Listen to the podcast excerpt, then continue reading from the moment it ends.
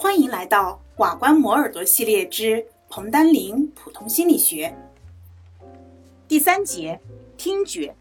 除了视觉以外，人类另一种重要的感觉就是听觉。人们通过听觉可以和别人进行言语交际，可以欣赏歌声和钢琴协奏曲。许多危险信号也是通过听觉传递的。因此，听觉在动物和人的适应行为中有着重要的作用。我们先来看第一，听觉刺激。声波是听觉的适应刺激，它是由物体振动产生的。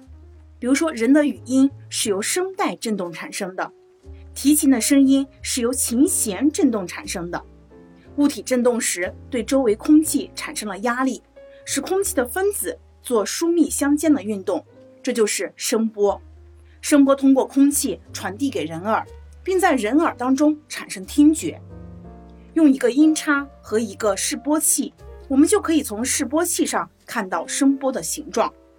声波的物理性质包括了频率、振幅和波形。频率说的是发生物体每秒振动的次数，它的单位是赫兹。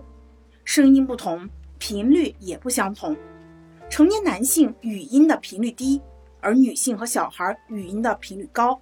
人耳能够接受的振动频率是在十六到两万赫兹，低于十六赫兹的声波叫做次声波，高于两万赫兹的声波叫超声波。次声波和超声波都是人耳不能接受的声波。振幅是指的振动物体偏离起始位置的大小，发生体振幅大小不一样，它们对空气形成的压力大小也不一样，振幅大。压力大，我们听到的声音就越强；振幅小，压力小，我们听到的声音就越弱。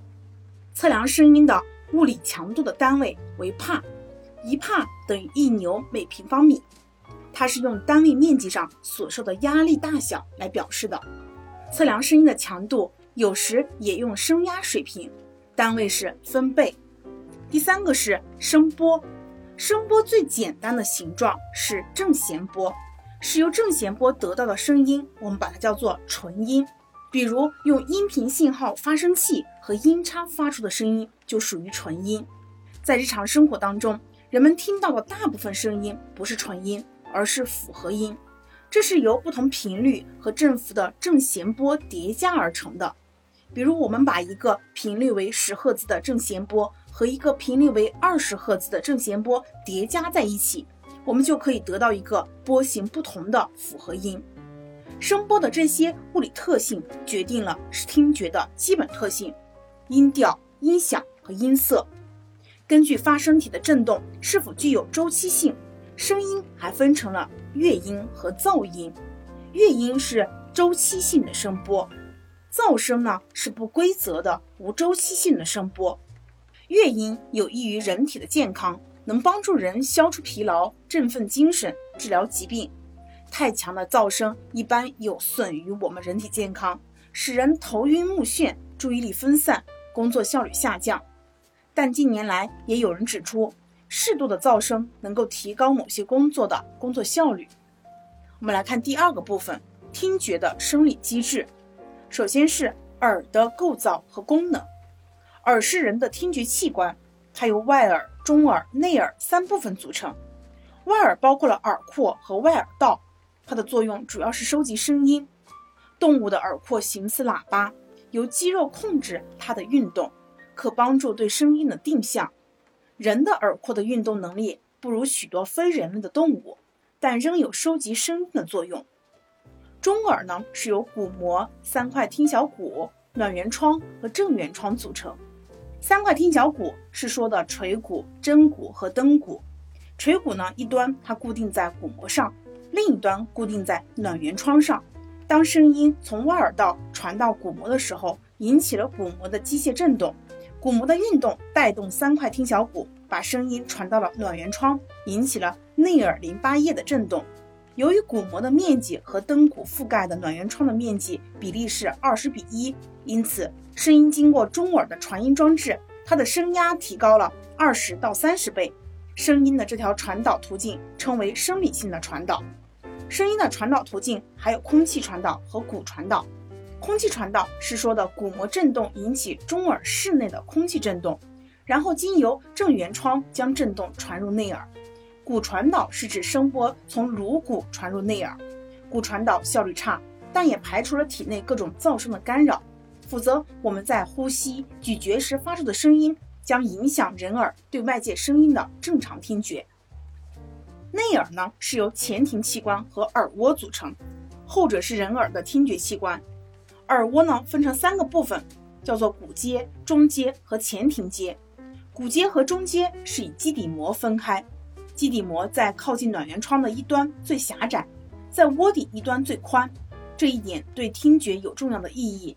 基底膜上的可迪氏器包含着大量的支持细胞和毛细胞，后者是听觉的感受器。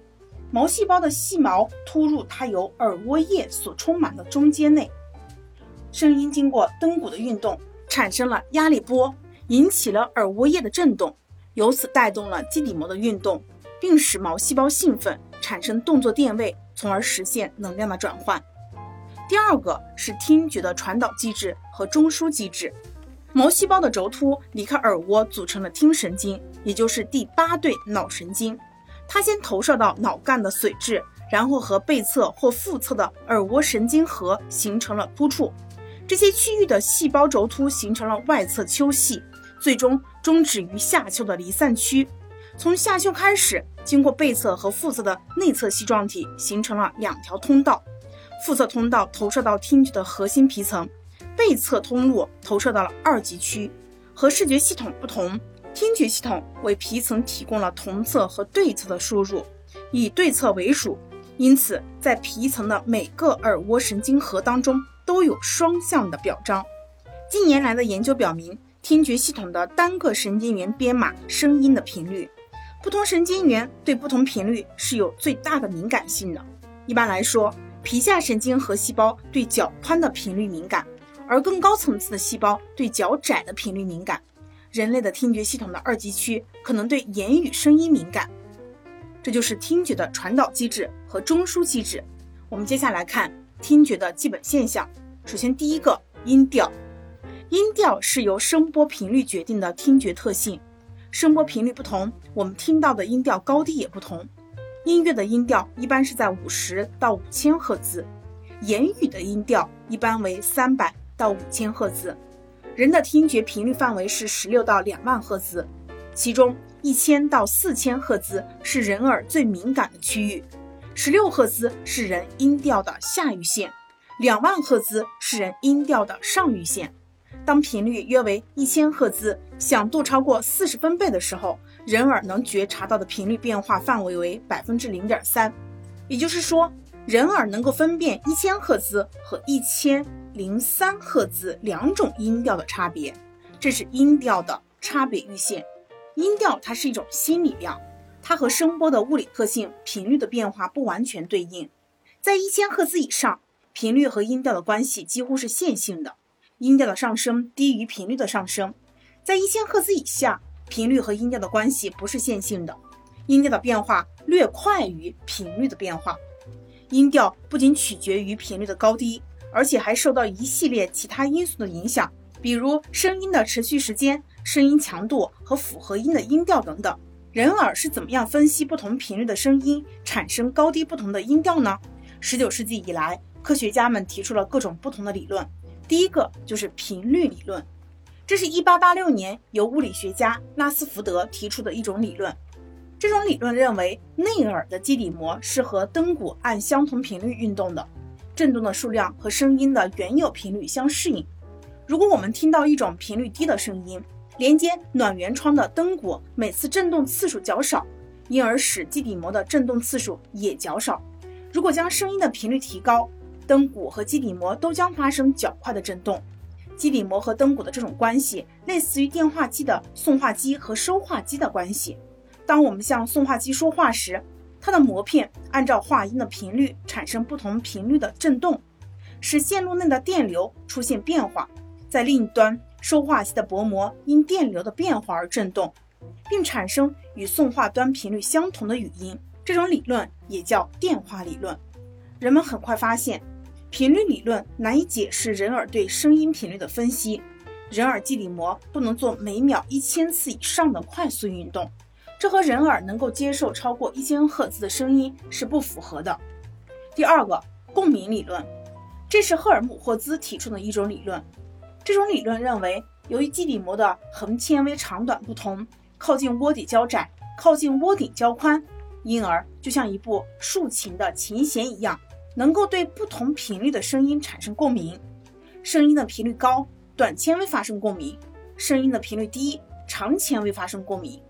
人耳基底膜约有两万条横纤维，它们分别对不同频率的声音进行反应。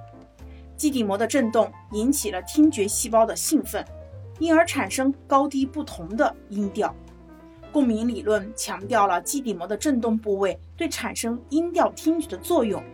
因而也叫位置理论。老年人有很好的低频听觉，但高频听觉退化严重。这种对于高频的听觉能力衰退，是由基底膜前端附近的神经退化引起的。这一发现支持了位置理论关于不同频率声音和基底膜不同位置产生共振的假设。共鸣理论主要是根据基底膜的横纤维具有不同的长短，因而能够对不同频率的声音产生共鸣。但是人们之后发现，这种根据并不充分。人耳能够接受的频率范围是二十到两万赫兹，最高频率和最低频率之比是一千比一，而基底膜上横纤维的长短之比仅是十比一，可见横纤维的长短和频率的高低之间并不对应。第三个理论是行波理论。二十世纪四十年代，著名的生理学家。冯贝克西发现了赫尔姆霍斯的共鸣说的合理部分，提出了新的位置理论——行波理论。贝克西认为，声波传到人耳将引起整个基底膜的振动，振动从耳蜗底部开始，逐渐向窝顶推进，振动的幅度也随着逐渐增高。振动运行到基底膜的某一部位，振幅达到最大值，然后停止前进而消失。随着外来声音频率的不同，基底膜最大振幅所在的部位也不同。声音频率低，最大振幅接近窝顶；频率高，最大振幅接近窝底，从而实现了对不同频率的分析。贝克西做过一个著名的实验，在耳蜗管的管壁上钻一小孔，从小孔向基底膜上撒些铝粉，然后用玻璃将孔盖上。并观察在不同声音振动时基底膜的运动，结果发现，基底膜的不同部位对不同频率的声音进行反应。当灯鼓按高频进行时，基底膜的底端振动较快；声音频率越低，基底膜的最大振动部位转向了窝顶。贝克西就认为，基底膜的某一部位振幅越大，可迪式器上的盖膜就越弯向那个区域的毛细胞。因而使有关的神经元激活比率上升，正是这些激活率最大的成组神经元发出了声音频率的信息。行波理论正确描述了五百赫兹以上的声音引起的基底膜的运动，但难以解释五百赫兹以下的声音对基底膜的影响。当声音频率低于五百赫兹时，它在基底膜的各个部位引起了相同的运动。并对毛细胞施加了相等的影响。有人认为，当声音频率低于五百赫兹时，频率理论是对的；当声音频率高于五百赫兹时，位置理论是正确的。第四个，神经骑射理论。二十世纪四十年代末，韦弗尔提出了神经骑射理论。这个学说认为，当声音频率低于四百赫兹时，听神经个别纤维的发放频率是和声音频率对应的，声音频率提高时，个别神经纤维无法单独对它做出反应，在这种情况下，神经纤维就将按照骑射原则发生作用。个别纤维具有较低的发放频率，它们联合骑射就可反应频率较高的声音。韦弗尔指出，用骑射原则可以对五千赫兹以下的声音进行频率分析。声音频率超过了五千赫兹时，位置理论是对频率进行编码的唯一基础。以上就是听觉的第一个基本现象——音调。第二个，音响。音响呢，是由声音强度或声压水平决定的一种听觉特性。强度大，听起来响度就高；强度小，听起来响度就低。在日常生活当中，我们熟知的几种声音强度，比如说像火箭，它的声音强度就可以达到一百八；喷气机有一百四，像地铁、火车会有一百。对人来说，音响的下阈线是零分贝，上阈线是一百三十分贝。当声音超过一百四十分贝时，就会引起痛觉。不同强度的声音对人听觉的伤害作用是不同的。在很大的摇滚乐声当中，三点七五分钟就能造成对听觉的伤害。同样是一百分贝的声音，地铁、火车声音需要两小时才伤害听力，而通过耳机高声播放 CD 只需要三十分钟就会造成对听力的伤害。我们要想保护听力。就要避免长时间受到强烈声音的影响。第三个现象是声音的掩蔽。一个声音由于同时起作用的其他声音的干扰，而使听觉阈线上升，它就是声音的掩蔽了。比如说，我们在一间安静的房屋内，我们可以听到闹钟的滴答声、暖气管内的水流声、电冰箱的马达声；而在人声嘈杂的室内，或者是马达轰响的厂房内。上面这些声音就被掩蔽了。声音掩蔽呢有几种，第一个是纯音掩蔽，就是用一个纯音作为掩蔽音，观察它对不同频率的其他声音的影响。第二个就是噪声对纯音的掩蔽。第三个是纯音和噪声对语音的掩蔽。声音的掩蔽呢，依赖于声音的频率、掩蔽音的强度、掩蔽音和被掩蔽音的间隔时间。有研究者就用一千两百赫兹的声音作为掩蔽音，变化它的强度从二十到一百一十分贝，然后观察它对其他声音的掩蔽作用。结果发现，和掩蔽音频率接近的声音受到的掩蔽作用是最大的，频率相差越远，受到的掩蔽作用就越小。频率太近会产生拍音，低频音呢对高频音的掩蔽作用大于了高频音对于低频音的掩蔽作用。掩蔽音的强度提高，掩蔽作用也增强。当掩蔽音强度很大时，掩蔽作用覆盖的频率范围也较小；掩蔽音的强度增大，掩蔽作用覆盖的频率范围也会增大。以上就是第三节听觉现象。恭喜你又听完了一个章节哦，离研究生又近了一步哦。